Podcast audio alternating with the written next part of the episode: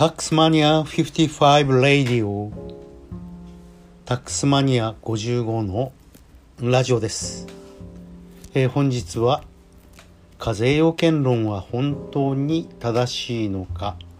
その2、えー、もしも村上春樹が租税法学者だったらということで課税要件をめぐる冒険について語ろうと思います。えー、ここ数日山田道尊先生の資料や公認会計士の川口博之先生の資料を見て、えー、どんなユーデミーコースを作ったらいいのかというのを、えー、ずっと考えていました、えー、やはり分かりやすく読んでいてああなるほどと思うものを書かなければいけないなと思うと同時にえー、とにかく私が今までやってきたのは租税条約の特殊事情、えー、それを分析して答えを出すでありますとか競馬の馬券の当たりをどのようにして理論構成すれば雑所得該当性が認めてもらえるかとかですね、えー、とにかく特殊問題特殊問題とえー、面白そうな話ばかりをやってきて、えー、初学者のための分かりやすい話という視点が、えー、本当に欠けていたなと思うわけです。えー、友人からも課税要件論あのラジオ面白いんだけれども、え、聞いていてさっぱりわからないよと、え、直接注意を受けました。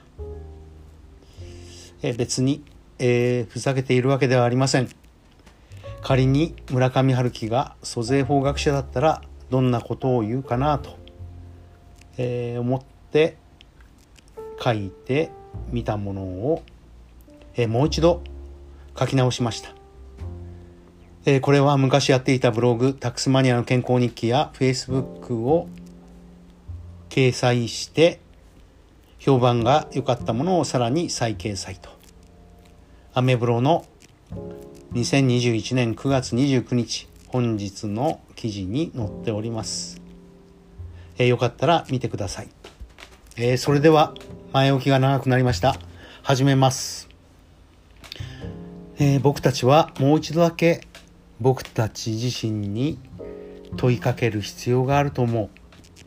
それは課税要件だ。課税要件って何だろう？課税要件というからには税金の要件条件に決まっている。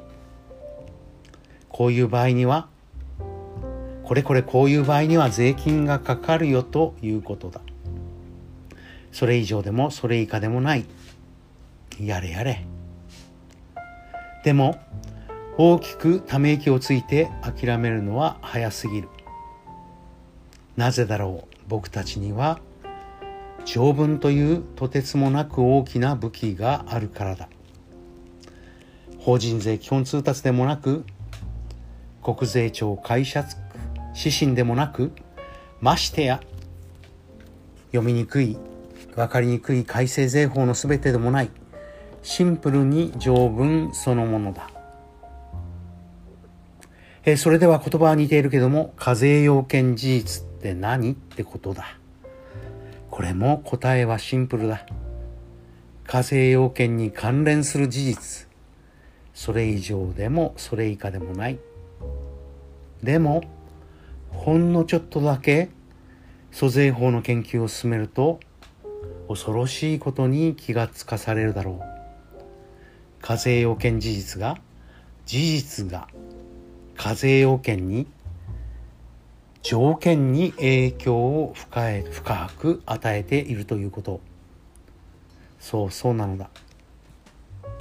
課税要件は条文から導かれ学説から導かれそして判例から導かれる。それだけではないのだ。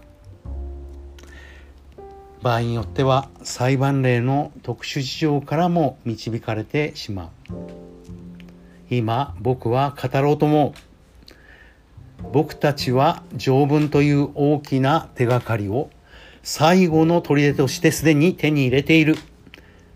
これは間違いない。条文は条文であって、条文以下でもない。それはすでに条文の全文が公開されていて、何年も何年経っても根幹部分は改正されてない場合が多い。そしてそれは誰にでも平等に読むことができるのだ。誰にでも 失礼。死が確実に訪れるように、そして明けない夜はないように。えー、資料を読んでいたら夜が明けてしまいました。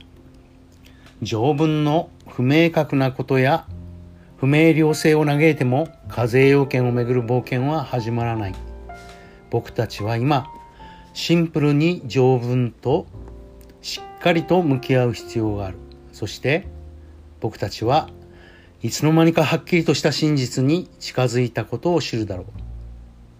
そして普段は冗談が大嫌いで慎重で賢明な租税法担当の特任教授は静かに語るかもしれない。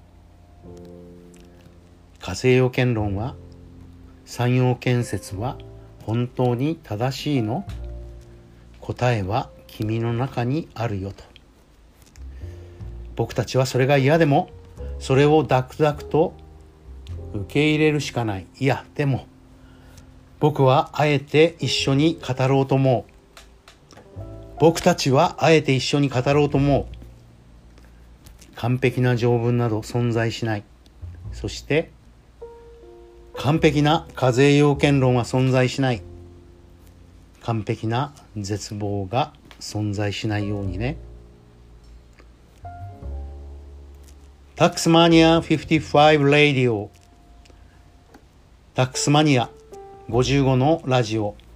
第12回は課税要件論は本当に正しいのか、えー、もしも村上春樹が租税法学者だったら課税要件をめぐる冒険でした最後まで聞いてくれてありがとうございますえ。これに懲りずに、また聞いてくださいね。どうもありがとう。